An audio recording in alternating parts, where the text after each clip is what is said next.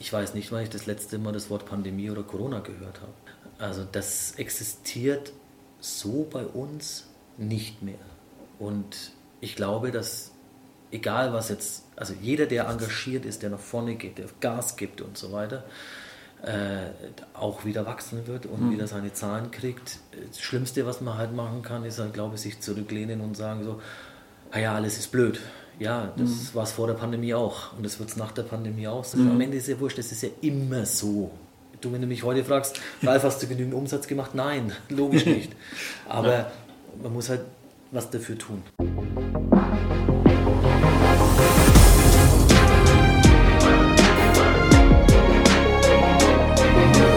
Herzlich willkommen zu Hashtag Fitnessindustrie, der Podcast über die deutsche Fitnessbranche. Von und mit Andreas Bechler.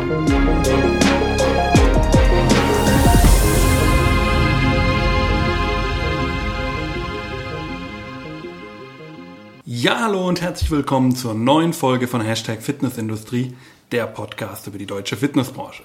Mein Name ist Andreas Bechler und neben meiner Tätigkeit als Host dieses Podcasts bin ich auch als Autor, Berater, Dozent und auch auf YouTube unterwegs. Gerne auch dort mal vorbeischauen.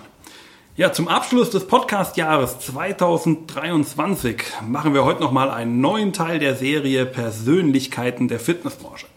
Und auch dieses Mal habe ich wieder eine prägende Person der Fitnessbranche mir gegenüber, von der ich etwas mehr erfahren möchte. Und mein heutiger Gast, den darf man, glaube ich, guten Gewissens als Pionier des CrossFit-Bereichs in Deutschland bezeichnen und leitet heute auch die deutsche Sektion der nach eigenen Worten ersten Wahl für Champions und leidenschaftlichen Athleten weltweit. So zumindest Zitat auf der Homepage.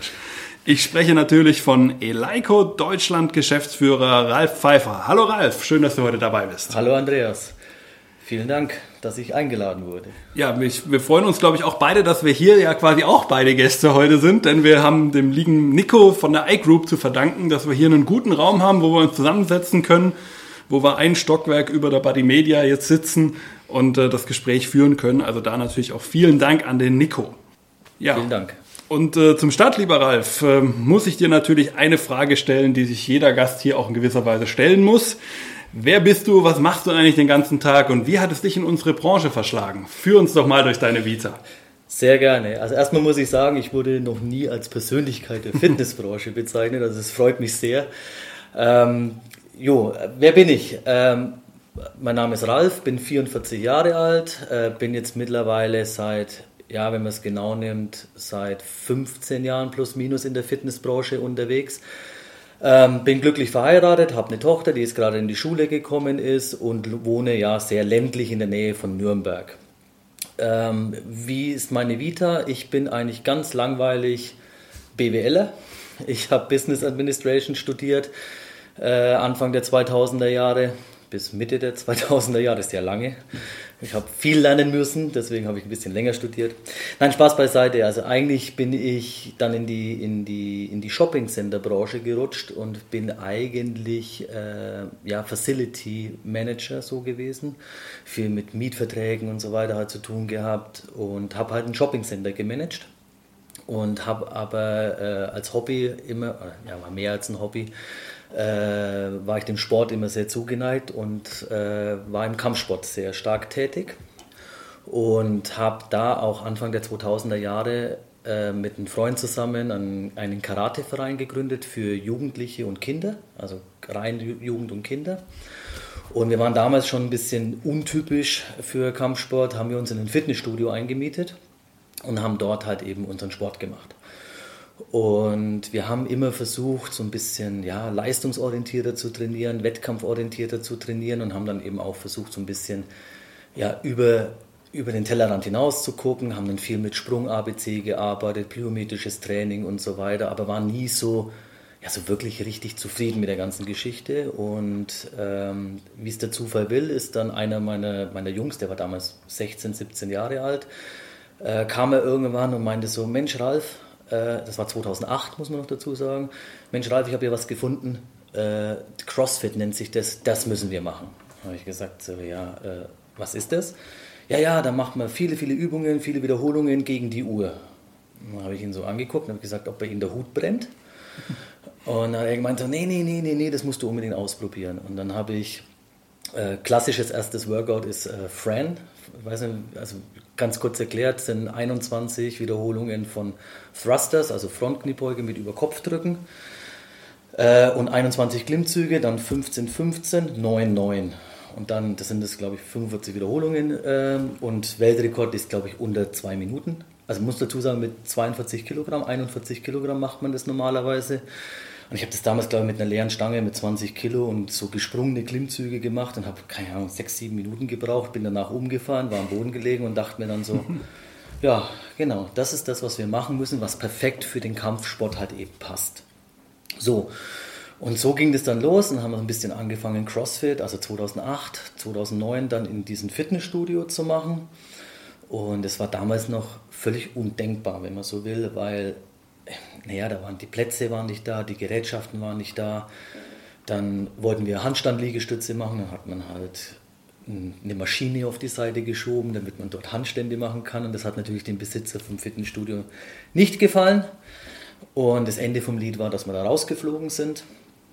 Ähm, bin ich jetzt auch nicht ganz unschuldig dran, weil, naja, egal, lange Geschichte. Gibt eine schöne Story mit einem Fenster dazu. Da gibt es ja, ein paar genau. andere Podcasts, wo du das auch schon sehr schön gesagt hast. Genau, naja, ich musste halt laufen und da war halt ein Fenster und eine Tür und die Tür war zugesperrt und das Fenster offen. Und ähm, ich habe halt dann, also ich musste irgendwelche Dumpe, Snatches machen und laufen. Und dann bin ich halt immer durchs Fenster rausgesprungen und dann halt wieder durchs Fenster rein. Und dann kam der Besitzer vom Fitnessstudio und meinte so, ja, ich kann doch nicht durchs Fenster springen. Also mitten in mein Workout, muss man noch dazu sagen. Dann habe ich gesagt, ja, dann sperr doch die Tür auf. Nein, die Tür bleibt zu. Habe ich gesagt, ja, dann springe ich halt weiter durchs Fenster und habe ihn stehen lassen und habe mein Workout weitergemacht. Aus heutiger Sicht hätte man das vielleicht auch ein bisschen diplomatischer machen können, aber auf der anderen Seite, sonst wäre ich vielleicht nicht da, wo ich jetzt gerade bin. Ja, und dann lange Rede, kurzer Sinn. Ähm, sind wir, waren wir dann vier Jungs, die dann gesagt haben, wir wollen aber dieses CrossFit weitermachen. Und dann, ich habe damals halt eben in einem Shoppingcenter gearbeitet, da war dann eben so ein Bürogebäude äh, was leer stand. Dann haben wir da so einen 100 Quadratmeter großen Raum gemietet und diese vier Leute haben dann, also das war Simon, Rob, Rolf, der eben das mit äh, hergebracht hat und ich, und haben dann äh, 2000 Euro jeder in die Mitte geworfen, haben gesagt, jetzt kaufen wir Equipment äh, und fangen damit an. Und weil wir es ja auch nicht erfunden haben, dieses CrossFit, äh, zahlen wir diese Lizenz halt eben auch. Und dann haben wir die angemeldet, haben die dann auch bekommen und da haben wir dann im Nachhinein festgestellt, dass das die erste deutsche CrossFit-Box war. Also im August, ungefähr August 2009, haben wir in, in dem beschaulichen Ansbach die erste deutsche CrossFit-Box gegründet. Und es war nie ein Business, also so war es nicht gedacht, aber wir haben dann innerhalb von vier Wochen, waren da plötzlich 30, 40 Leute da. Und plötzlich kamen auch also man muss auch dazu sagen, daneben ist so ein amerikanischer Stützpunkt bei uns. Da kamen natürlich dann auch viele Amerikaner, die das schon kannten. Dann sind viele Leute aus Nürnberg diese, diese Dreiviertelstunde zu uns hergefahren. Äh, vor allem Dingen so Spezialkräfte, Polizei, SEK war das sehr viel bei uns. Und so haben wir halt eben angefangen. Und plötzlich war es ein Business. Und so hat es mich im Prinzip dann, ja, 2009, wenn man so will, dann in diese gewerbliche Fitness reingespült, was nie so beabsichtigt war. Wie war das vielleicht da noch gefragt? Hattest du damals auch noch parallel trotzdem deinen anderen Job ja, immer noch? Ja, ja. Okay, also das war quasi eher eine Nebentätigkeit trotz allem noch, auch wenn es schon ein Business war. Ja, ja, also wir waren dann vier Leute äh, und wir haben uns dann, also alles, alles, was wir dort an Geld verdient haben, haben wir immer wieder neues Equipment gesteckt. Ich habe damals nicht einen Euro bekommen für Training halten oder sonst irgendwas. Also wir haben alles, was wir, was, also das war also eher so ein Vereinscharakter, was wir mhm. dort gemacht haben. Aber es war natürlich, plötzlich waren da halt 80, 90, 100 Leute da. Wir mussten einen Mietvertrag unterschreiben, wir mussten eine Nutzungsänderung beantragen, äh, was man ja so erstmal mhm. sich, na, wir wollten Sport machen, mehr wollten wir gar nicht. Und, ähm, und das haben wir natürlich neben unseren Jobs gemacht. Und das muss man auch dann ganz ehrlich sagen, das ist dann halt über die Jahre halt einfach auch viel zu groß geworden, sodass äh, Ende 2012 war das dann, wo dann einer seinen Job gekündigt hat äh, und die, diese CrossFit-Box komplett übernommen hat und die anderen drei ihm das dann praktisch übergeben haben. Weil das ging nicht mehr, dass man das so nebenher macht. Also wir hatten ja dann schon vier Einheiten, fünf Einheiten die Woche, äh, am Tag äh, die wir ja abzuleisten hatten. Und wie soll man das in Anführungszeichen im Ehrenamt machen? Mhm. Das geht irgendwann nicht mehr. Und von daher äh, bin ich dann da Ende 2012 ausgeschieden. Ja. Gibt es diese Box heute noch? Ja, die gibt es noch. Ja, die gibt's okay. Noch. Und immer noch geführt von deinem ehemaligen Mitgründer? Nein, nein, der, also der ist Amerikaner und der ist, glaube ich, vor vier, fünf Jahren, drei, vier Jahren ist er wieder zurück nach Amerika. Und soweit ich weiß, äh, ist es seine Nichte oder so, die das weiterführt. Mhm. Also ich habe jetzt nicht mehr den großen Kontakt, weil ich mich auch sportlich ein bisschen anders orientiert habe. Aber die Box gibt es noch, ja, ja. Okay. Und dann, ja, wie ging es weiter? Ich versuche so kurz wie möglich zu machen. Ähm, ich habe dann 2011 war das damals, äh, wo es die ersten CrossFit Open gab. Also CrossFit Open bedeutet, dass du dich anmeldest und dann damals waren es glaube ich fünf Workouts über fünf Wochen hinweg machst. Das war praktisch so eine Online-Qualifikation. Und wer da halt der Beste war, durfte dann zu den, zu den Regionals fahren, was dann so in Anführungszeichen die Europameisterschaft ist. Und die Besten davon dürfen dann eben zu den Games, zu diesen großen CrossFit Games in den USA fahren und dort halt dann ja, die Weltmeisterschaft äh, unter sich halt eben ausmachen. Und diese CrossFit äh, Open waren 2011 das erste Mal. Und da war es dann so, dass ich da so ein bisschen enttäuscht war, weil da kamen dann Übungen dran mit ziemlich hohem Gewicht, so Umsätzen, also Cleans mit über 60 Kilo damals, was nicht jeder machen konnte. Ja, und für uns war damals halt so, CrossFit ist der Sport für jeden. Jeder kann CrossFit machen. Und dann kamen da plötzlich Übungen dran in einen Wettkampf, wo gesagt wurde, ja, das kann jeder und dann konnte es nicht jeder. Ähm, und dann habe ich halt gesagt, so ja gut, äh, wenn das ein Wettkampf ist, der so ist, dann mache ich meinen eigenen, so wie es mir gefällt. Und ich habe dann damals äh, ja, mit Concept 2, den Rudergeräte-Leuten, mit äh, Martin, Martins Dritte, immer, also einer meiner besten Freunde, ähm, haben wir dann, er hat gesagt, ich unterstütze es und ich habe dann ein Konzept entwickelt und habe dann da eine, einen, einen Online-Wettkampf stattfinden lassen. Äh, wo wir gedacht haben, ja, wenn 100 Leute mitmachen, ist cool. Und dann hatten wir im ersten Jahr, hatten wir, ich glaube, 700 oder 800 Leute. Wir hatten keine Homepage, wir hatten gar nichts. Also das, wir haben halt einfach hemdsärmlich angefangen. Und das hat sich dann halt auch gesteigert und da hat man in der Spitze, hat man glaube ich 4000 Teilnehmer die da mitgemacht haben. Und äh, ja, und so bin ich dann halt auch irgendwo dann Richtung Eleiko gerutscht, die dann halt gesponsert haben, so bin ich in den Kontakt gekommen und so weiter und so fort. Ja, und dann äh, ja, war 2014 und dann hieß es so, ja Mensch Ralf, äh, Eleiko, wir wollen in Deutschland was machen, hast Lust? Und ich so, ja, pff, ja, mache ich halt mal. Ne? Und dann habe ich mir zwei Scheiben unter den Arm geklemmt. ist kein Witz. Mhm. habe ich wirklich zwei Scheiben unter den Arm geklemmt. Hab mir, bin in meinen 15 Jahre alten Golf gestiegen, bin nach Nürnberg gefahren, bin in ein Fitnessstudio reingestiefelt und habe gesagt, bin der Ralf, wolle Scheibe kaufen. Und Wie viele hast du verkauft an du dem wirst lachen, an dem Tag habe ich sogar wirklich einen Satz verkauft. Okay. ich bin ja bei vier, fünf Studios gewesen und dann bin ich nach Hause gekommen, habe ich zu meiner Frau gesagt, ähm, Katrin, das, so geht es nicht. Also ich, kann, ich bin kein Klinkenputzer, das kann ich nicht, das ist nicht mein Thema.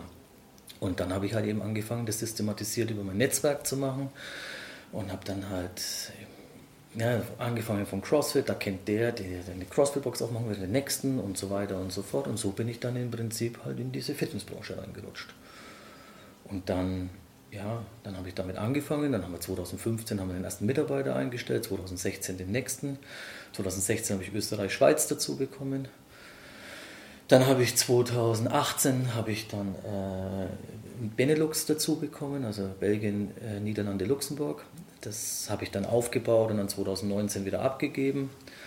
Dann habe ich mich jetzt wieder ein bisschen um den Dachraum gekümmert und jetzt ab nächstes Jahr mache ich äh, Expansion für Polen und Italien.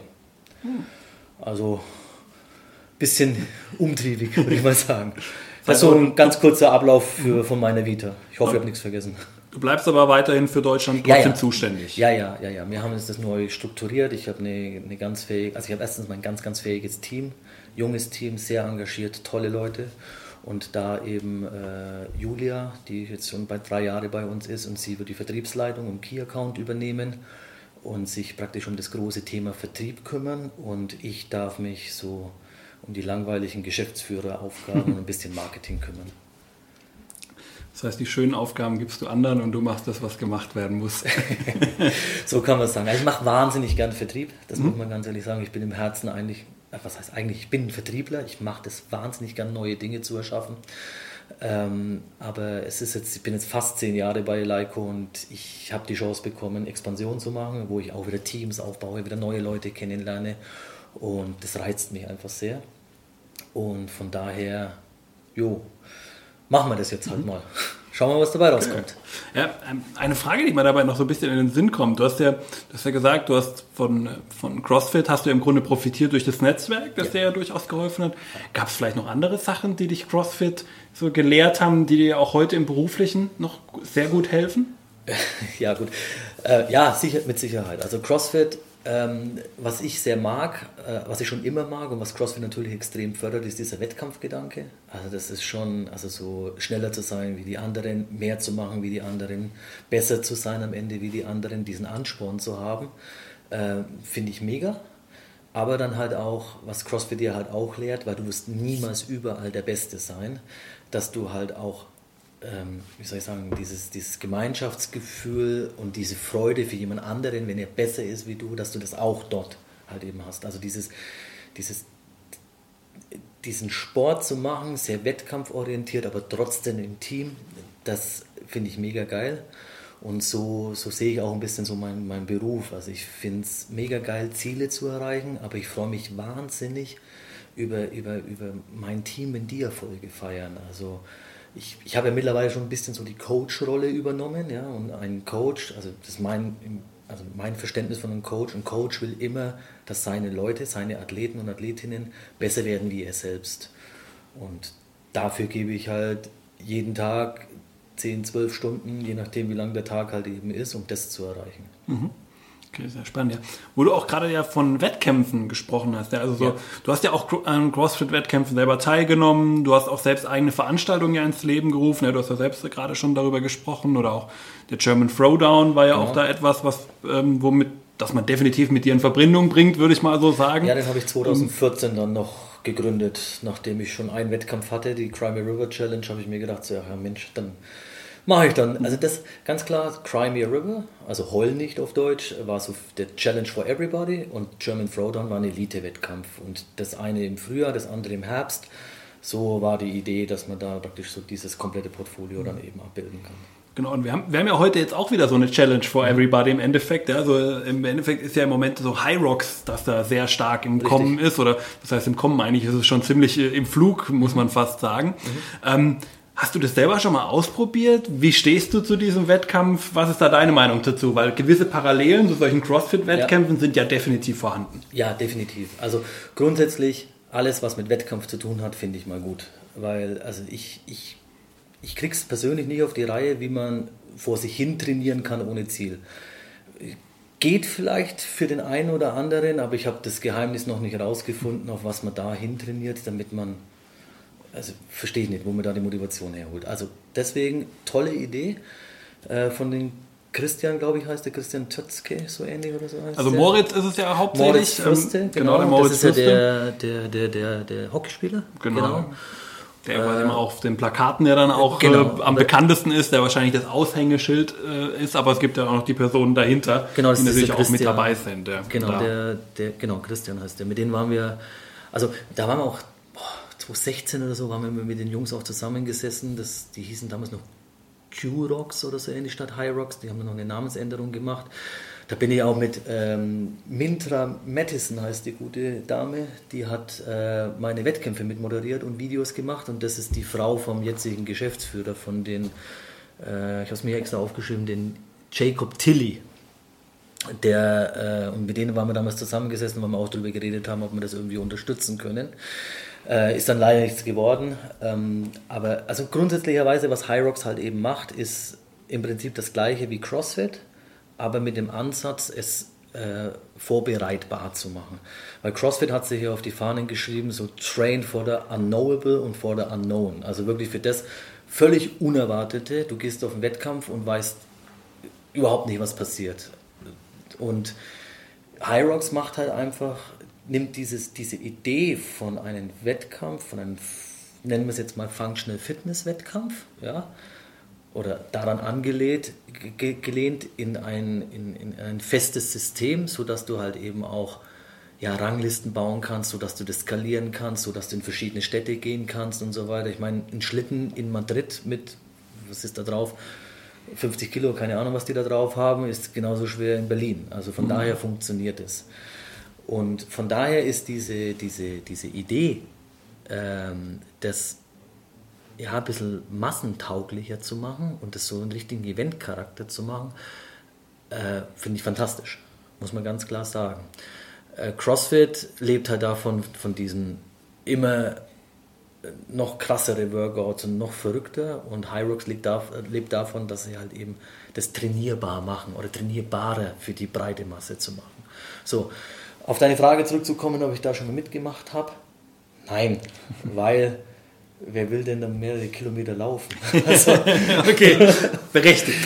berechtigt, ja. Also ich selbst bin mittlerweile sehr, sehr stark im, im, im Powerlifting unterwegs, vor allem im Kreuzheben, wo ich jetzt auch erst vor zwei Wochen einen Wettkampf mitgemacht habe. Äh, Grüße gehen da raus an die Eisenhard Challenge, an den Sepp Maurer von der Sportschule Kinema. Ähm, einfach mal googeln, was da passiert ist. Also wenn man neben einem Typen steht, der mal ganz locker 485 Kilo hochhebt mit 99 Kilo Körpergewicht, dann weiß man, was schwer ist. Nein, aber Spaß beiseite. Also High Rocks, tolle Sache, tolles Phänomen für, auch für die Fitnessstudios, da einen, einen Ansporn, eine Motivation für ihre Mitglieder halt eben zu finden. Äh, für mich aber nicht der Wettkampf, den ich machen möchte. Mhm. Vielleicht mache ich es mal irgendwann noch. Wir zwei können im Team das machen. Ja. Stimmt, ja. Okay, Mo, wenn du zuhörst, äh, wir fordern dich heraus. Du bist ja auch immer im, Doppel da, von daher. da können wir mal gucken, aber wie gesagt, ist es nicht mein Steckenpferd. Mhm. Ja, wir können es ja im Doppel machen. Du hebst alles, ich renn. Dann, dann klappt es. Ja, ich trage den Schlitten. Das genau. ist besser, besser wie schieben. Wunderbar. Ja, genau, also man, man sieht schon, ähm, du hast da ja auch mit den Wettkämpfen einiges mitgemacht und ich denke, bei Hyrox, da sind wir uns auf jeden Fall einig, es ist ein, eine tolle Möglichkeit, um da auch wieder die Leute ranzukriegen und ob man jetzt halt dann eher mehr diesen, diesen Ausdauerpart halt noch mit dazu hat, wo muss man auch sagen, bei Hyrox, wenn du da nicht gut bist, dann hast du relativ schnell verloren. Ne? Dann wird der Wettkampf relativ schnell sehr unangenehm für dich. Ähm, oder halt auf der anderen Seite eben halt eher dann kraftorientierte Wettbewerbe dann eher hat das muss dann jeder selber entscheiden. Aber das ist ja dann wie, spiele ich Fußball oder spiele ich Handball? Ja. Einmal genau. mit der Hand, einmal mit dem Fuß, aber am Ende Sport ist Sport. Am, e-, genau, am Ende ist es völlig egal, alles ist besser wie auf dem Sofa liegen. Mhm. Also von daher, äh, tut was immer ihr tut, aber tut was. Das hat mein Papa auch immer gesagt. Ralf, mach was du willst, aber tu was. Mhm. Und so, so handhabe ich das halt auch immer. Ja, genau. Äh, apropos tu was, das passt auch sehr gut zu meiner nächsten Frage, weil äh, du machst ja eigentlich unglaublich viel. Du machst auch unglaublich viel immer parallel mit den ganzen Wettkämpfen, die du damals ins Leben gerufen hast. Der CrossFit-Box, die du mal eben so aufgebaut hast. Ja? Also, und das Ganze auch damals ja noch parallel zu einem, ich sag mal in Anführungszeichen, normalen Job, den mhm. du ja da hast. Und ähm, wie hast du das alles gemacht? Und bist du immer jemand, der so auf so vielen Hochzeiten gleichzeitig tanzen muss, der gar nicht anders kann? Oder wie hat man sich das vorzustellen? Also Grundsätzlicherweise bin ich ein sehr getriebener Mensch. Also ich mag es ständig und immer neue Dinge zu erschaffen. Ja, deswegen jetzt auch dieses Thema Expansion, was ich jetzt äh, angehen werde. Äh, ich mag das sehr. Aber man muss auch grundsätzlich äh, da auch, also Grüße gehen raus an meine Frau. ähm, also ohne Katrin, die mir da wirklich über Jahre hinweg jetzt schon den Rücken frei hält, ähm, so dass ich das tun kann, was mir sehr viel Freude bereitet und wo ich glaube ich auch nicht ganz schlecht bin. Ähm, das liegt zu, zu 99,99% an ihr, weil ohne sie könnte ich das einfach nicht tun. Allein unsere Tochter, unseren Hund und so weiter, diese ganze, das drumherum, was man immer nicht sieht, ja, am Ende, ähm, das ist so viel wichtiger. Also im Prinzip hat sie den viel härteren Job wie ich. Das muss man ganz klar sagen. So. Ähm, wenn du sagst, so ich bin so ein, so ein wie sagt man, so ein äh, Tausendsasser. Tausendsasser in allen Gassen, oder wie? So gibt es irgendwie so einen ja. Spruch, ja. äh, ja, das mache ich sehr gerne, weil ich halt wirklich, ich, ich mag Möglichkeiten. Also ich mag neue, neue Herausforderungen, ich mag Ideen, ich mag, äh, ich mag das einfach so anzugehen, weil äh, sonst kann ich ja auch mich jetzt, keine Ahnung, zu Bosch gehen und da von 9 to 5 arbeiten und gutes Geld verdienen oder zum BMW oder wie auch immer, das ist nicht mein Ding. Ich will neue Sachen äh, kreieren. Aber man muss jetzt auch sagen, so über die letzten zehn Jahre, was ich gelernt habe, ist, ähm, man, man muss schon fokussieren. Man darf tausend Ideen haben, das ist überhaupt kein Problem. Ähm, aber man muss die natürlich auch kanalisieren und dann auch, und das habe ich wirklich vor allem in den letzten drei Jahren auch gelernt, konsequent auch Nein sagen zu Möglichkeiten, die halt einfach nichts sind. Wo man nicht dann sich noch tausend Gedanken dahinterher verschwendet, sondern entweder machen, dann all in oder lassen. Und das war früher so hier noch ein Wettkampf und jetzt mache ich noch einen Elite-Wettkampf. Ich könnte noch einen Team-Wettkampf, hatte ich auch mal eine Zeit lang noch. Also ich habe da tausend Sachen gemacht, aber am Ende ist es wichtig, sich zu fokussieren. Mhm. Und das gelingt mir nicht so hundertprozentig, aber ich werde besser. Okay. Also du arbeitest dann auch stetig ja. an dir. Ja. Dass ja. da und jetzt mit Expansion hast du ja dann auch wieder was Neues, wo du dich dann darauf fokussieren kannst. Ja, das ist sicherlich auch nochmal sehr spannend. Kannst du eigentlich die Sprachen, wo wir es gerade von der Expansion haben, kannst du irgendwie, was war es, ähm, Polen war das eine und das zweite war? Italien. Italien, also weder null. Polnisch noch Italienisch. Null. null. Okay. Also, wie gesagt, ich habe noch keine Ahnung, ich kenne okay. niemanden, ich weiß nichts, ich fliege jetzt mal nichts, äh, im Januar fliege ich nach, nach, äh, nach Italien, aber pff, ich guck halt mal. Okay. Irgendjemand will ich schon treffen. Ich meine, das, das, ist ein Riesenvorteil. Mhm. Ich schreibe halt einfach CrossFit-Boxen an mhm. und erzähle halt die Geschichte äh, hier. Ich bin Geschäftsführer von Leico, Gründer von German Throwdown und erste deutsche CrossFit-Box. Und dann kriege ich immer einen Termin. Immer. Und von da aus starte ich dann immer. Und im Profisport, da sage ich, hey, ich bin der Ralf von Leico, kriege ich auch immer einen Termin. Ähm, das ist natürlich ein großer Vorteil durch diese Marke, die wir halt eben auch haben. Und so fange ich halt an. Ähm, ja, ich treffe Leute und dann es geht ja gar nicht anders, dass was passiert. Es ist halt nur die Frage, ob es genug ist und ob es das Richtige ist. So gehe ich die ganzen Sachen immer an. Lass mal noch zu deinem Weg zum Eleiko kommen, ja. ähm, weil auch da fand ich die Story, die ich da gehört habe, relativ interessant. Also das klang ja so ein bisschen so, ähm, man hat sich auf einer Messe getroffen, der eine hat gesagt, hast Bock zu arbeiten, der andere sagt ja und das Thema war erledigt. Hat man sich das fast so vorzustellen, wie das passiert ist? Jein, jein, aber ja und äh, also grundsätzlich war es ja so, ich habe diesen Wettkampf ins Leben gerufen und das, das erste Jahr war halt, das war 2012, da war im Prinzip das ein reiner Online-Wettkampf und man hat sich dann am 1. Mai haben wir uns getroffen, es waren dann so, da waren noch 100 Leute da und 30 verschiedene Crossfit-Boxen mehr war es ja nicht in Deutschland äh, zu dem Zeitpunkt und man hat halt eine Party gefeiert. So. Und das Jahr drauf habe ich dann halt angefangen so mit Finale, wo man dann halt sich so qualifizieren konnte. Und dann ist es aber so groß geworden, dass er gesagt hat, das Jahr drauf, das war dann 2014. Äh, 2014 habe ich gesagt, das muss ich größer machen, weil das ist jetzt größer. Ich brauche einen Partner, der halt auch Equipment zur Verfügung stellt, weil du kannst ja nicht von den CrossFit-Boxen von der Umgebung das Equipment klauen, damit du dann einen Wettkampf machen kannst. Mhm. So, und auf jeden Fall habe ich dann, bin ich auf die FIBO gefahren und habe mir gedacht, so, ja gut, wen fragst denn jetzt? Und bin da so ein bisschen durch die Hallen gelaufen, bin bei Leiko vorbeigekommen, guck da so, denke mir so, ja, das passt. Die, also ich, ich muss mal auch dazu sagen, ich habe mir vorher schon, also 2012 habe ich mir schon eine Leiko-Stange gekauft, weil, also bevor ich überhaupt was mit der Leiko zu tun hatte, weil das sorry, ich arbeite für die Firma, aber es ist so, es ist nun mal das beste Material, was man sich in irgendeiner Form kaufen kann. Punkt. So, und auf jeden Fall bin ich dann dahin, habe dann so geklopft, so an die Messestand und gesagt, hier, ich bin der und der, ich mache das und das, ähm, mache hier den Wettkampf, äh, wollt ihr sponsern?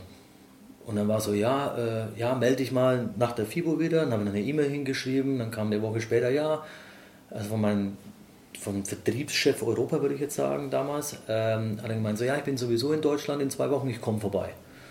Und haben uns da getroffen, haben uns die Halle angeguckt, wo wir das machen wollten. Ähm, und dann hat er gesagt, ja, machen wir.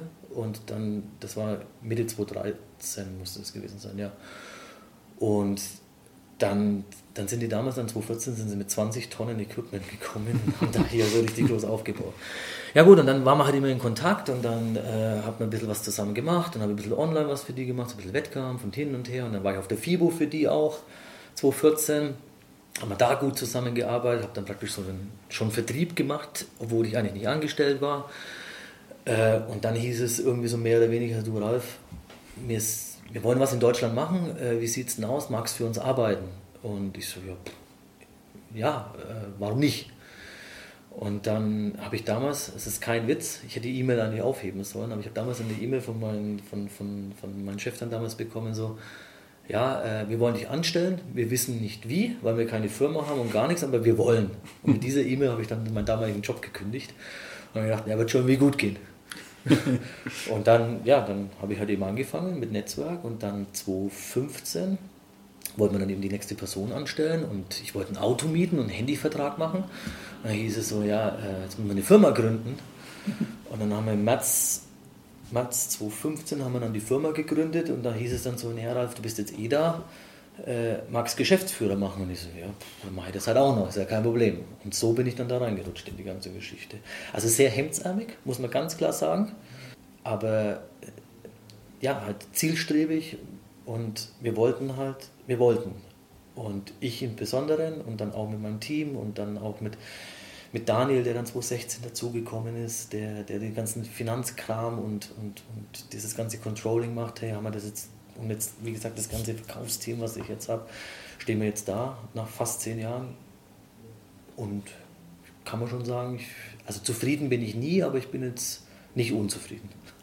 Sehr schön. Also du bist dann der Chef der Kritik ist das beste, keine Kritik ist das beste Lob, oder? Schon, ja. Ja, Kritik, ich hasse Kritik und ich liebe Kritik. Das ist, ich hasse es, weil ich ungern kritisiert werde, aber ich liebe Kritik, weil nur so wird man besser. Mhm. Das ist leider so. Habe ich auch noch jeden Tag ein bisschen zu kämpfen, aber ich muss man mein Team fragen, ob ich es ein bisschen hinkriege. Okay, ja, das können wir dann beim nächsten Mal alles mal fragen. Ähm, aber eigentlich spannend mit dieser E-Mail, die hättest du eigentlich ausdrucken und hier einrahmen müssen. Hätte ich fast. eigentlich Das wäre so klassischer fürs Büro, dass man da auf ewig hängen hat. Vielleicht finde ich sie noch hin. Ja, wer also weiß. Das, das, muss ich wirklich mal machen. Wer weiß. Ähm, aber lass uns mal auf die Eleiko gucken. Ja? Also ja. im Grunde ja das Unternehmen, für das dein Herz brennt. So kann man, glaube ich, durchaus jetzt sagen, ja, nach der langen Zeit. Körper, Oder ja. sogar mehr als nur das Herz. Okay, jeder einzelne Muskel dann quasi, um es dann so ein bisschen auch in der Fitnesssprache zu bleiben. Und die sind ja auch im Endeffekt ein Traditionsunternehmen in der ja. Branche. Ich glaube, so darf man sagen. Ich habe mal ein bisschen äh, gegoogelt. Also es gibt sie wohl offenbar schon seit 1957, was für ein Fitnessunternehmen echt eine beachtliche Zeit ist. Ich glaube, da gibt es nicht viele, die so lange schon existieren. Ähm, aber erzähl uns doch mal ein bisschen was von der Geschichte. Wie sind die eigentlich entstanden? Wie hat sich das Ganze dann fortgesetzt bis heute? Führ uns mal so ein bisschen durch. Also eine also selbst wenn ich jetzt nicht für Eleiko arbeiten würde, eine der schönsten Geschichten, die ich eigentlich kenne. Ähm, und zwar, Eleiko gibt es schon viel, viel länger. Also die sind in den 1920er Jahren gegründet worden. Und wenn man so will, ist es so ein kleiner Siemens gewesen. Ja, ähm, Eleiko ist auch ein Akronym für Elektro, Installations und irgendwas auf Schwedisch Company. Also wir haben äh, so Küchenkleingeräte gebaut. Und es gab auch irgendwann mal Eleiko Müllpressen und so. Wie gesagt, so ein ganz, ganz kleines Siemens. Und äh, wir haben, wie gesagt, Waffeleisen, Toaster und solche Sachen gebaut. Und 1957, in dem besagten Jahr, äh, hat unser Produktionsleiter, selber Gewichtheber, ähm, der war halt einfach äh, ja, unzufrieden mit dem Material, was es damals gab, weil damals äh, sind Handelstangen halt immer verbogen bzw. sogar gebrochen. Und von daher hat er dann zu seiner, zu seiner Chefin damals gesagt, ähm, er, er wird gerne eine, eine Handelsstange bauen, ähm, die, die halt hält. Und die Schweden sind für Stahllegierungen sehr, sehr, sehr, sehr bekannt. Daher kommt ja auch dieser Spruch hinter schwedischen Gardinen. Das kommt genau daher, weil halt die Schweden bekannt sind für sehr, sehr reinen und hochwertigen Stahl. Und er hat dann praktisch sein Wissen, was er hatte über Stahllegierungen, in Verbindung mit den Maschinen, die er zur Verfügung hatte, also diese Rändelungsmaschinen, dass man diese Griffigkeit an der Handel hat, das ist dem Waffeleisenmuster nachempfunden. Und er hat dann 1957 diese Handel halt eben gebaut und hat äh, die dann verkauft, weil sie halt einen Gewichtheber haben wollten. Er hat noch eine gebaut und noch eine, noch eine, noch eine und so ging das so ein bisschen, bisschen los, bis dann Anfang der 60er Jahre, ein paar Jahre später, äh, war dann in Stockholm, war eine Weltmeisterschaft im Gewichtheben und da kam dann das erste Mal äh, eine Leico-Stange zum Einsatz, also international. Und das war dann die äh, erste Meisterschaft, die mit einer Handel komplett gehoben worden ist, ohne dass die gebrochen ist bzw. Äh, sich verbogen hat.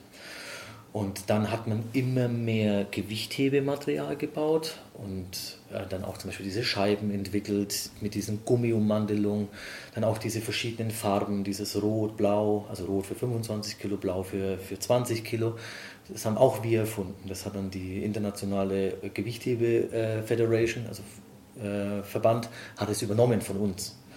Und so sind wir dann praktisch immer mehr in dieses Gewichthebethema und Kraft-3-Kampf, also Powerlifting, reingerutscht. Was heißt reingerutscht? Wir haben da hingearbeitet und haben das eigentlich auch prägend mitgestaltet. Haben dann Olympia ausgestattet. Ich glaube mittlerweile vier oder fünf Olympias haben wir gemacht.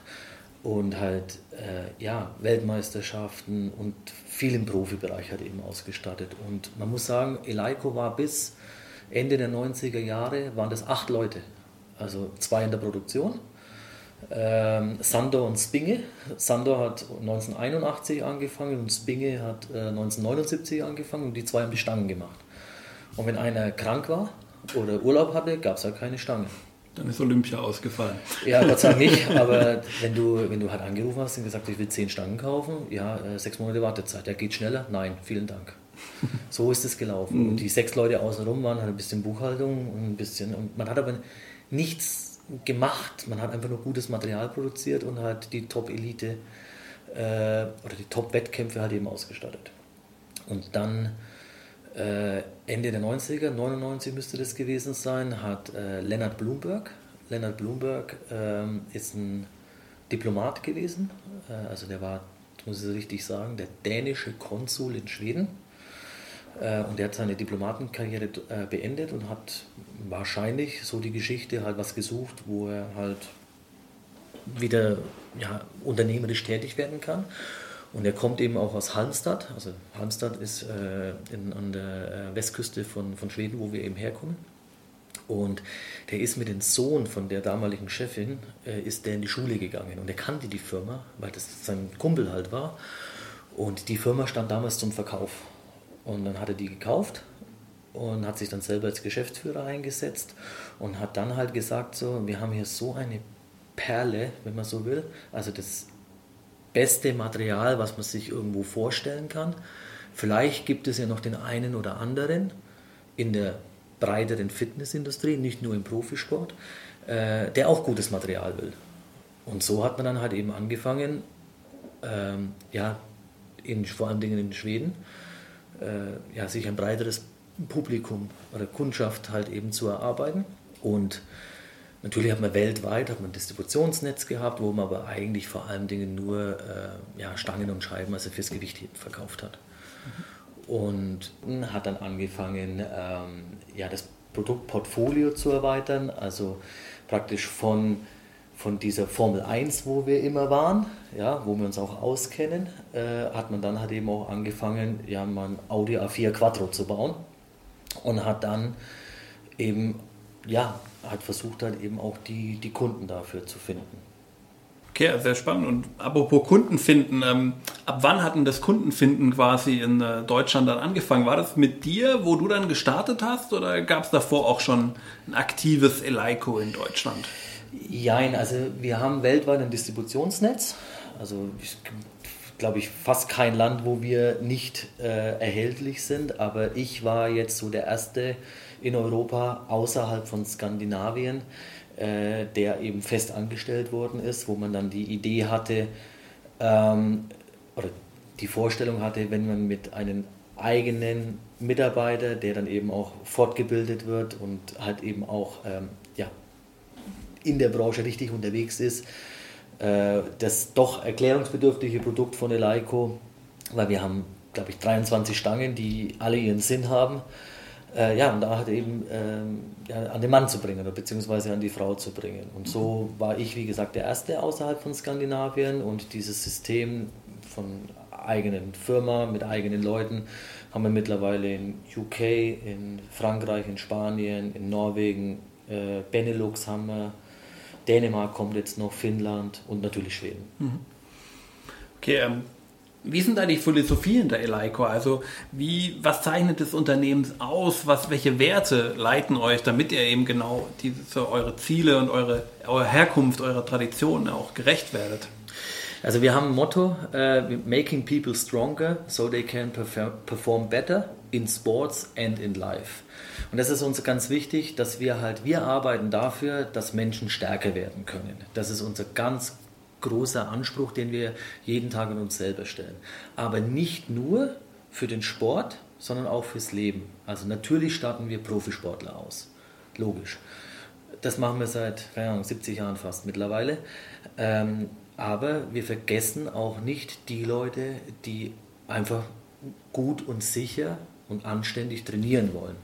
Und das kann nicht falsch verstehen, aber das kann die 80-jährige Oma sein, die im Prinzip äh, eine Technikstange mit 5 Kilo und links und rechts zweieinhalb Kilo drauf äh, hochhebt.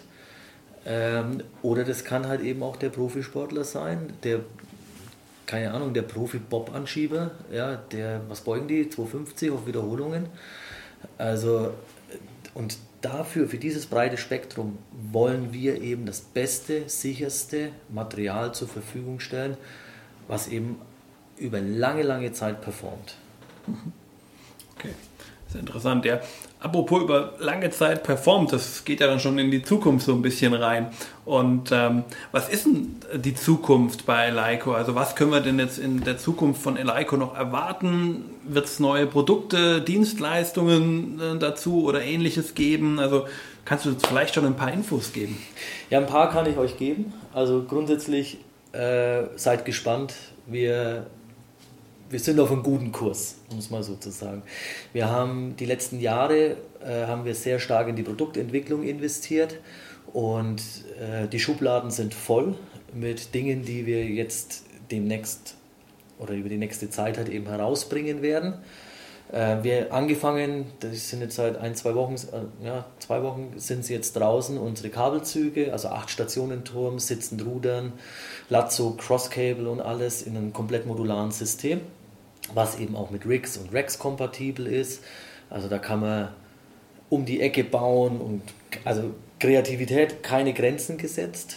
Ähm, das kam jetzt und ich weiß, ein Produktlaunch im Januar wird kommen, der auch ein bisschen äh, Furore machen wird, bin ich mir sicher, weil das nämlich eine unfassbar tolle Ergänzung zu den Problemen im Fitnessalltag ist, um es mal so zu sagen. Äh, ja, und dann werden wir natürlich unseren Service äh, weiter ausbauen, also fotorealistische 3D-Zeichnungen machen wir. Ich habe jetzt äh, einen Installationsmanager angestellt, einen Operations Manager, der sich äh, darum kümmert, dass unsere Installationen hundertprozentig on point zur richtigen Zeit, in der richtigen Qualität halt eben kommen. Und und und. Also wie gesagt, wir sind noch nicht am Ende der Fahnenstange. Ja, auch sehr spannend in dem Zusammenhang ist ja auch, was ich gehört habe, dass ihr ähm, diese ähm, CO2-neutral produzierte oder ich weiß gar nicht, ob man neutral oder sogar ohne CO2, das wirst du vielleicht gleich was dazu sagen können, ähm, reduzierte äh, Hantelstange jetzt ja auch bei euch so ein bisschen in der Schublade zumindest steckt. Ja, ja, großes Thema bei uns. Also wie gesagt, wir sind halt eben ein familiengeführtes Unternehmen und äh, unser Eigentümer Eric, also der Geschäftsführer, hat äh, ausgerufen, dass wir eine CO2-neutrale, also Carbon-Free Footprint äh, ähm, Handelstange bauen wollen. Und also das Thema Nachhaltigkeit ist bei uns wirklich ein ganz, ganz großes Thema. Wir haben auch eine, eine, Vollzeitkraft, die sich nur um Nachhaltigkeit kümmert, also die jedes Produkt hinterfragt und, und, und guckt, ob man das nicht in irgendeiner Form äh, besser oder klimaschonender bauen kann, beziehen kann oder verpacken kann oder was auch immer. Ja? Also die Dame macht den ganzen Tag nichts anderes. Und ähm, diese Handelstange, äh, die wir da bauen wollen, ob es funktioniert, wir haben keine Ahnung. Wir arbeiten da mit der Eisenhütte zusammen, äh, die die Stangen für uns ja, schmelzt, schmilzt. Ähm, ist natürlich, ich wüsste jetzt nicht, was energieaufwendiger ist, wie Stahl zu schmelzen. Also von daher ist das ein ganz, ganz großes Ziel. Ob es dann am Ende funktioniert, ja, weiß ich nicht. Aber wie, wie sagt man so schön, wenn man es nicht versucht, dann weiß man es nicht. Und wenn es am Ende dann nur 50% weniger CO2 ist, äh, haben wir schon 50% mhm. gespart. Und mhm. wir, aber wie gesagt, großes Ziel ist Carbon Free. Mal gucken. Das ist auf jeden Fall ein sehr spannendes Projekt und äh, wahrscheinlich auch nur, was in so einem Kontext eben von so einem familiengeführten Unternehmen halt möglich ist, das da natürlich noch von ganz anderen Idealen richtig. und Motiven geprägt ja auch lebt. Richtig, richtig. Wir müssen natürlich auch Geld verdienen, wir müssen natürlich auch unsere Rechnungen bezahlen und so weiter. Da brauchen wir ja nicht drüber reden. Aber wir haben natürlich den riesen Vorteil, dass wir so ja, familiengeführt trifft man halt doch die eine oder andere Entscheidung, die jetzt nicht nur monetär getrieben ist. Und da bin ich auch wirklich stolz drauf, dass ich bei so einer Firma arbeite, wo ich jetzt, ich kann jetzt mein Telefon in die Hand nehmen, Eric anrufen und sagen, pass auf, ich habe die und die Idee. Er wird sich anhören und er wird mit Sicherheit, wenn es eine gute Idee ist, wird die weiterverfolgt. Und es kann jeder Mitarbeiter von uns, egal ob er jetzt erst gerade angefangen hat oder schon seit zehn Jahren dabei ist. Also wir haben ganz kurze Hierarchien oder ganz äh, ähm, niedrige Hierarchiestufen. Einfach Telefon in die Hand, anrufen, Idee pitchen. Wenn es gut ist, wird da was draus den Anruf bei Eric müssen wir gleich nachher mal ausprobieren, ob der wirklich klappt. Ich bin mir sehr gespannt. sicher, dass es funktioniert. okay, alles klar, ich bin gespannt.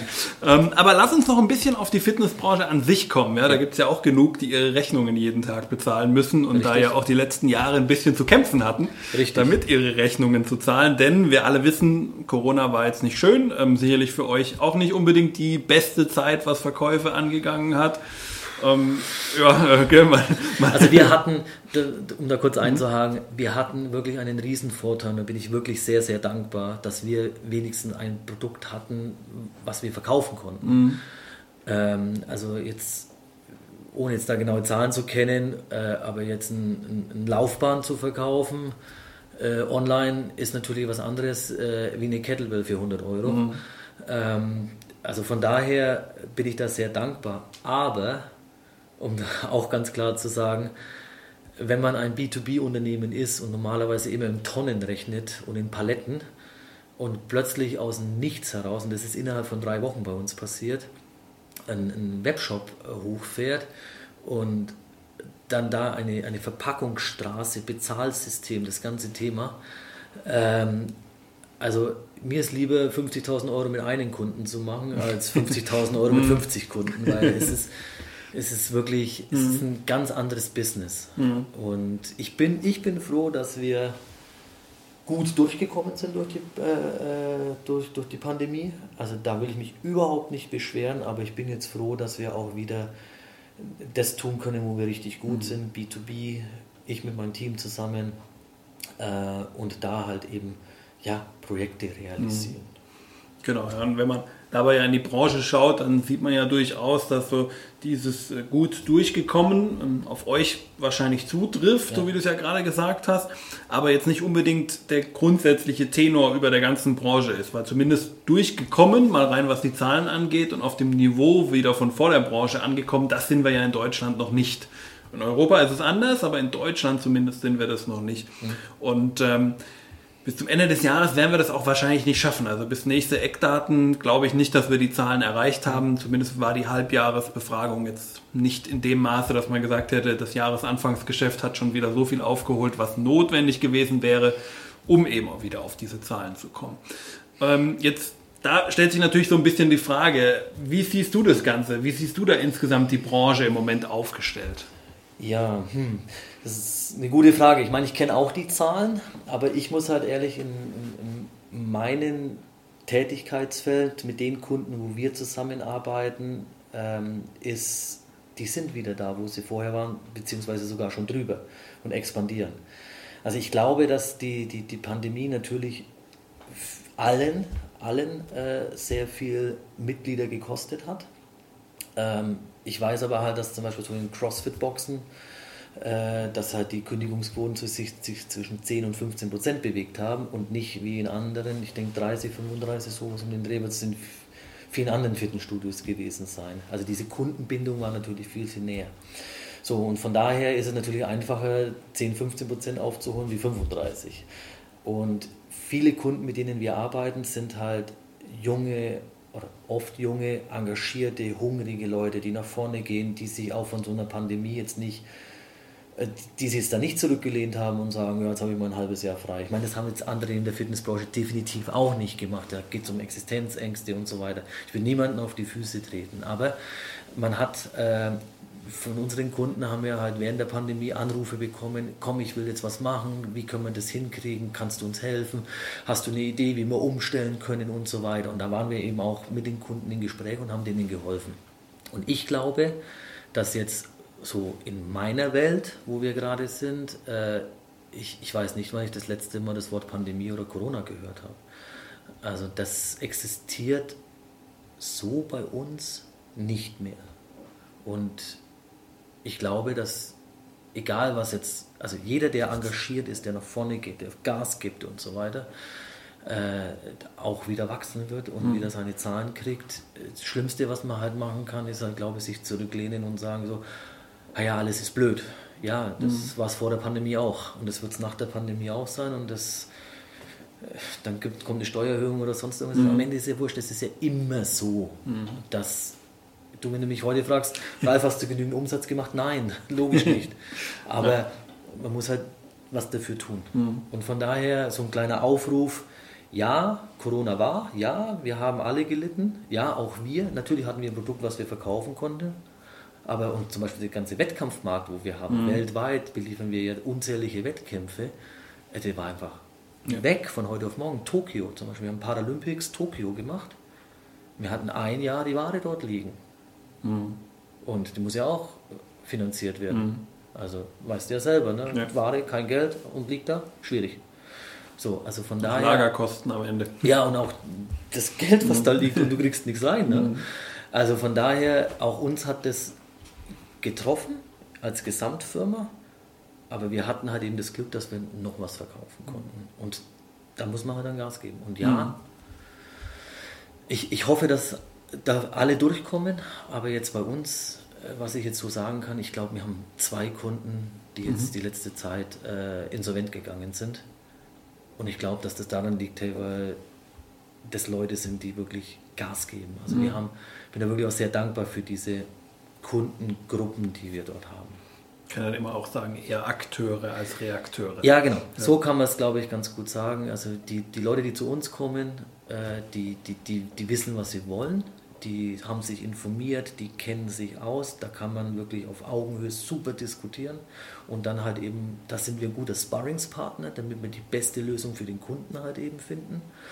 Und das sind weniger und das meine ich jetzt nicht böse, aber mhm. es sind weniger Investoren, die jetzt hier 3000 Quadratmeter Fitnessstudio machen, Geräte reinstellen, 39,90 und ab dafür, mhm. sondern das sind halt Leute, die es mit, mit dem Training halt ernst meinen. Mhm. Wo es nicht darum geht, eine Rendite rauszuholen. Ja, die wollen auch Geld verdienen, logisch, aber diese Passion, die da dabei ist, das ist da schon. Also der überwiegende Teil unserer Kunden ist eher so aufgestellt, sind eher mhm. Akteure wie mhm. Reakteure bzw. Investoren, die mhm. einzig und allein auf die Zahl schauen. Mhm. Ja, sehr spannend, ja. Ähm, du hast ja auch selbst mal ähm, die ähm, Eckdaten der deutschen Fitnesswirtschaft kommentiert und zwar kurz vor Corona, das waren die letzten noch unbeeinflussten Eckdaten 2019 damals. Stimmt. Und ja. Ähm, da hast du gesagt, dass du hoffst, dass wir, also wir in Deutschland, die Reaktionsquoten und die Marktdurchdringung aus Skandinavien hier auch bald erreichen. Ja. Und jetzt sind fast fünf Jahre vergangen seitdem, nicht ganz, aber fast. Und äh, klar, wir haben sie Corona-bedingt natürlich bei weitem nicht erreicht, ja, aber da reden wir ja von 20, 25 Prozent, wo die immer so ein bisschen sich bewegen. Wir hatten im besten Fall mal 14 und da sind wir heute nicht mehr. Ähm, würdest du aber trotzdem weiterhin sagen, das ist eigentlich eine Zahl, die ist auch hier in also wir wünschen sie uns natürlich alle, aber die ist auch hier in Deutschland realistisch? Ja, definitiv. Lege ich meine Hand ins Feuer da dafür, weil ähm, ich glaube wirklich, dass ähm, sich dieses, dieses ganze Mindset, die ganze Einstellung zum Training sich die letzten Jahre äh, sehr stark zum Positiven gewandelt hat. Also dieses, dieses Thema Training ist mehr im Alltag angekommen. Ich meine, wenn ich jetzt guck, wenn, wenn ich jetzt dich zum Essen einlade und sage, komm, lass uns äh, am Freitagabend um, um 19 Uhr zum Essen gehen und du sagst so, ah, können wir 20 Uhr machen, weil äh, ich muss noch vorher trainieren. Dann ist in Skandinavien, ist dann die Reaktion zu 99 Prozent, ah ja, okay, komm, lass uns mal, lass uns mal 20 Uhr treffen, ist kein Problem. Und davor gehen wir trainieren zusammen. Genau, oder ich komme noch gleich mit, ganz genau. Weil dieses Thema Training viel mehr in diese in, passiert. Und ich glaube auch, ähm, dass das in Deutschland auch passiert. Ja, mhm. auch ich weiß, die Bevölkerung wird immer dicker und weniger Bewegung. Und ja, ich, ne, ich bin ja auch nicht blind, aber ich glaube, dass diese Schere halt einfach weiter auseinandergeht. Mhm. Dass die eine Seite der Schere wird mehr, mehr, mehr trainieren, weil sie verstanden hat, dass Training eine Lebensqualität eben auch ja, mit sich bringt. Dass man besser lebt, leichter lebt, gesünder lebt, weniger Schmerzen hat und, und, und, und, und. Logisch kennen die ganzen Vorzüge vom Training und natürlich die andere Seite, die äh, lass uns mal eine Tüte Chips aufmachen und die Switch anwerfen und schauen wir mal, ob wir zwölf Stunden am Stück spielen können. Also die Schere wird weiter aufgehen, aber ich glaube, dass wirklich äh, die Seite mit den Leuten, die Training in ihren Alltag integrieren, viel, viel größer wird. Mhm. Und ich merke es zum Beispiel auch an meinem Team. Ich habe sehr junge Leute, 23, 25, 27, 29 Jahre alt. Äh, jeder von meinen, gut klar, wir sind jetzt natürlich auch in der Bubble, logisch, aber jeder von meinen Leuten trainiert und die bauen ihren Arbeitsalltag um das Training herum oder andersrum. Ja? Also, mhm. Aber ich, hab, ich gebe die Möglichkeiten da dazu. Mhm. Und, wir, und wenn wir Teammeeting haben, ist für uns das größte, es gibt zwei Themen, Essen und wo können wir trainieren. Mhm. Und wenn eins von den zwei Sachen nicht funktioniert, gibt es Ärger. Mhm. So. Und ich glaube, dass, klar, logisch, wir sind jetzt in der Fitnessbranche, in der Bubble, aber sowas kann auch bei einem, bei der Deutschen Bahn, bei einem Siemens, bei einem, äh, bei der Bäckerei um die Ecke, mhm. wo zehn Bäcker bestell, äh, äh, äh, beschäftigt sind, sowas kann immer mehr werden. Mhm. Und es wird auch so sein. Weil die Menschheit oder die deutsche Bevölkerung äh, erkannt hat, also die Bevölkerung insgesamt, aber natürlich dann die Deutschen immer ein bisschen. Ne, der Deutsche guckt immer erst drei Jahre, ob es in drei Jahren noch da ist und dann denkt er darüber nach, ob es gut ist. Und das wird passieren, mhm. hundertprozentig. Ja, Okay, sehr spannend, ja. Ja, als CrossFit-Pionier muss ich dich da eigentlich auch da fragen, wo du dann die Rolle von CrossFit auch in diesem ganzen Kontext siehst. Und da ist eigentlich ganz spannend, weil ich habe gerade, ähm, jetzt gerade am Wochenende, ähm, bin ich per Zufall auf den Podcast des, äh, der CrossFit-Anlage Aschaffenburg gestoßen, von dem Owner Felix, den du ja auch kennst. Ja. Und ähm, der hat äh, eigentlich was ganz Interessantes erstmal gesagt über CrossFit. Und zwar hat er gesagt, dass ähm, CrossFit auch in Deutschland immer noch stark unter dem Radar ist. Siehst du das ähnlich? Gute Frage. Also grundsätzlich, wenn ich jetzt, ich habe jetzt die aktuellen Zahlen nicht parat, aber es müssten um die 400 offizielle CrossFit-Boxen in Deutschland sein. Und da muss ich halt sagen, bei 81 Millionen, 82 Millionen Menschen, äh, die wir haben, 400 CrossFit-Boxen, wo im Schnitt wahrscheinlich zwischen 100 und 150 Leute trainieren, ist natürlich verschwindend zu wenig. Ja, oder eine andere Einordnung bei 9000 Fitnessanlagen, die wir in Deutschland haben. Ja. Klar, aber gut, da muss man auch noch dazu sagen, äh, eine Fitnessanlage, ich weiß nicht, wie jetzt die, die, die, die, die, die Schnitt, also Mitgliederschnitt ist, aber CrossFit-Boxen haben ja plus minus zwischen, also Einzel, einzelne Standorte haben zwischen 100 und 250 Mitglieder. Da drin mhm. bewegt sich, ich würde sagen, 90 Prozent aller CrossFit-Boxen sind in dem Bereich unterwegs. Die können ja gar nicht mehr abdecken, mhm. weil sie ja Kurse mit zwölf Leuten Sonst würde das Alleinstellungsmerkmal verloren gehen. Genau, logisch. Ist ja Kleingruppentraining, Kleingruppen-Personal Training, wenn man so will. Also von daher mehr wie so eine Faustregel ist so 0,8 bis maximal eine Person pro Quadratmeter Trainingsfläche plus minus. So, die meisten haben so 120 bis 200, also dann ja, mhm. kann man äh, Adam Riese bemühen und kann sich das ausrechnen. Sei dem Hörer überlassen. so, also grundsätzlicherweise ja, ich glaube, dass CrossFit äh, noch Potenzial hat zu wachsen. Und, aber man muss ein bisschen unterscheiden. Es gibt natürlich die Marke CrossFit die, äh, wo es eben diese 400 Clubs oder Boxen halt eben in Deutschland gibt. die dann auch eben offizielle äh, Lizenzgebühr bezahlen und so weiter.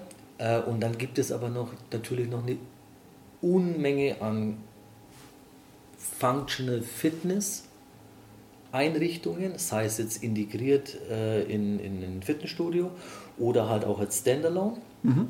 Und da glaube ich schon, dass also so eine, so eine Functional Area in einem Fitnessstudio ist, würde ich jetzt mal sagen, State of the Art mittlerweile. Mhm.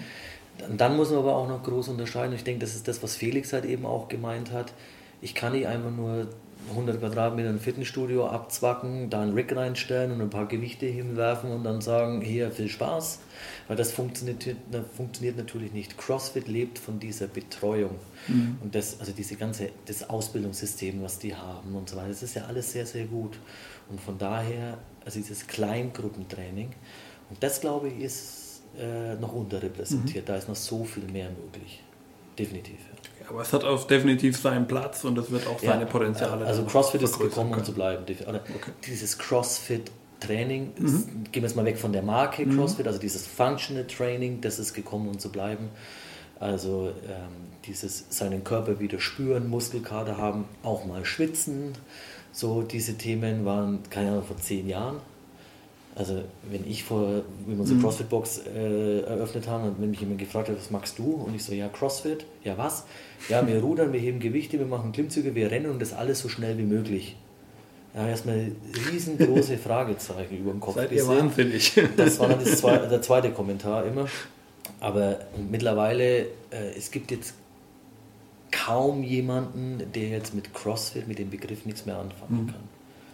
Und nochmal von Felix zurückzukommen, dieses geführte, strukturierte Kleingruppen Personal Training. Mhm. Schöner Satz, ne, was ich da mhm. gesagt habe. Das, da sehe ich noch mhm. ein Riesenpotenzial. Ob man dann CrossFit draufschreiben will oder nicht, das ist jedem selbst überlassen. Ich persönlich, wir haben es damals gemacht, weil wir haben es nicht erfunden. Ich finde es richtig und wichtig. Äh, ist aber jedem selber überlassen, mhm. ob er diese was kostet denn 3000 Dollar im Jahr bezahlt oder nicht. Ja, es ist gerade ein bisschen hochgegangen. Ja, habe ich aktuell, gelesen. Ähm, aber zumindest, wir kommen auf einen Wert, der im Vergleich zu einem Franchise-System ja. oder zum sonstigen Lizenzsystem immer noch verschwindend gering ist. Ja, man muss auch überlegen, also jetzt ein kleiner Exkurs, aber wenn ich jetzt sage, ich habe ein Mitglied, was 120 äh, Euro im Monat bezahlt, also 100 Euro netto. Das heißt, dieses Mitglied bringt mir 1200 Euro im Jahr. So, und jetzt, wenn ich die Lizenz zahle, kriege ich drei mehr Mitglieder mhm. wenn ich dann mit den Namen werben kann. Ja, also ist eigentlich ein No-Brainer, muss man ganz ehrlich sagen. Aber wie gesagt, muss jeder selber wissen, ist, äh, wir haben es damals gemacht. Ich würde es, wenn ich jetzt heute so eine Trainingseinrichtung äh, erschaffen würde, würde ich es auch tun. Ähm, aber muss, wie gesagt, jeder selber wissen. aber wir können, glaube ich, zum Abschluss auf jeden Fall positiv mitnehmen. CrossFit hat definitiv Zukunft und noch ja. eine Menge Potenzial. So kann man es, glaube ich, zusammenfassen, deine Aussage. Genau, ja. Also ich glaube schon, dass da die nächsten Jahre noch einiges möglich ist. Ich glaube auch, dass dieses äh, Studio in Studio äh, mit wirklich geführtem Training, äh, das sehe ich fast gar nirgends, was ich nicht verstehe. Ähm, aber das, da kriegt man die Leute auch wirklich dazu, zu trainieren, zu motivieren, dabei zu bleiben. Und dann halt auch, also CrossFit hat Kündigungsquoten von zwischen 5 und 10 Prozent. Und das sind die Leute, die wegziehen oder sterben. Sorry. Aber ja, mhm. also die, die Fluktuation von 5 bis 10 Prozent hast du ja immer. Ich weiß nicht, mhm. was jetzt der Schnitt in Deutschland ist, aber ich schätze mal. Über 20. Über 20 und dann bist du noch gut mit 20. Ne? Mhm. Ja. Und das ist der Schnitt. im Mittelfeld im Grunde. Genau. Okay. Ja, sehr spannend. Also wir sehen, da ist vieles noch drin. Du hast die Branche definitiv nicht abgeschrieben, sondern du wirst der Branche weiterhin erhalten bleiben. Und ähm, damit sind wir ja auch schon mal auf einem guten Weg. Und ja, wir sind auch damit am Ende unseres Gesprächs angekommen. Ja, wir haben jetzt auch eine, eine gute Stunde im Grunde jetzt geredet. Ähm, Danke, dass du dir die Zeit genommen hast. Äh, trotz Sehr aller, ähm, das darf ich auch so offen sagen, technische Probleme, die wir teilweise heute hatten, Anfallsprobleme, die ich hatte. Also heute kam ein bisschen alles zusammen, was zusammenkommen kann. Ja. Ich habe auch schon meine armen Studis jetzt schon ein bisschen verdröstet, äh, die jetzt auch noch gleich, gleich noch was von mir wollen. Ähm, ähm, da, aber das werden wir auch gleich noch hinkriegen. Aber es gehört sich, dass ähm, ich auf jeden Fall nochmal eben vielen Dank an dich sage, vielen Dank an die Infos, ähm, die du hier mitgegeben hast, über dein Leben, was du erzählt hast, über Leico, was du erzählt hast, über deine Meinung über die Branche. Also viele, viele spannende Infos und ich denke, dass du, lieber Zuhörer, auch heute wieder hast einiges mitnehmen können. Und ähm, wie immer gilt natürlich, ja, wenn dir diese Serie gefallen hat, ja, dann schreib mir gerne. Oder auch wenn sie dir nicht gefallen hat, dann schreib mir auch gerne eine Kritik Gib mir vielleicht auch einen Vorschlag, was man anders machen kann. Gib mir aber auch gerne Personenvorschläge, wenn du jemanden hast, wo du sagst, ey, der muss unbedingt mal hier als Persönlichkeit unserer Branche vorgestellt werden und in diesem Podcast vorkommen. Da freue ich mich auf jeden Fall schon mal auf deine Nachricht. Gerne entweder auf einem der bekannten sozialen Kanäle oder an andreas at hashtag-fitnessindustrie.de. Da erreichst du mich eigentlich jederzeit. So, und bevor wir jetzt das Podcast-Jahr nämlich mit dieser Ausgabe schließen, mein lieber Ralf, ähm, möchte ich natürlich zum Abschluss das Wort auch dieses Mal meinem Gast überlassen. Was möchtest du den Hörern zum Abschluss von 2023 noch mitgeben? Ja, äh, mein Lebensmotto vielleicht, ähm, was äh, mir mein guter Freund und Mentor Stefan immer mit auf den Weg gegeben hat, und zwar dranbleiben, dann wird's was. Also egal, was ich tue, in dem Moment, wo ich dranbleibe, wo ich Zeit investiere, Energie investiere, dann geht es gar nicht anders, wie dass es was wird. Ob es dann am Ende reicht und das Richtige ist, das kann man dann hinterher beurteilen. Aber Backen zusammen, Vollgas geben, dranbleiben, dann wird es was. Vielen Dank für diese letzten Worte in 2023 und damit bis zum nächsten Mal im Jahr 24 bei Hashtag Fitnessindustrie. Ciao. Tschüss.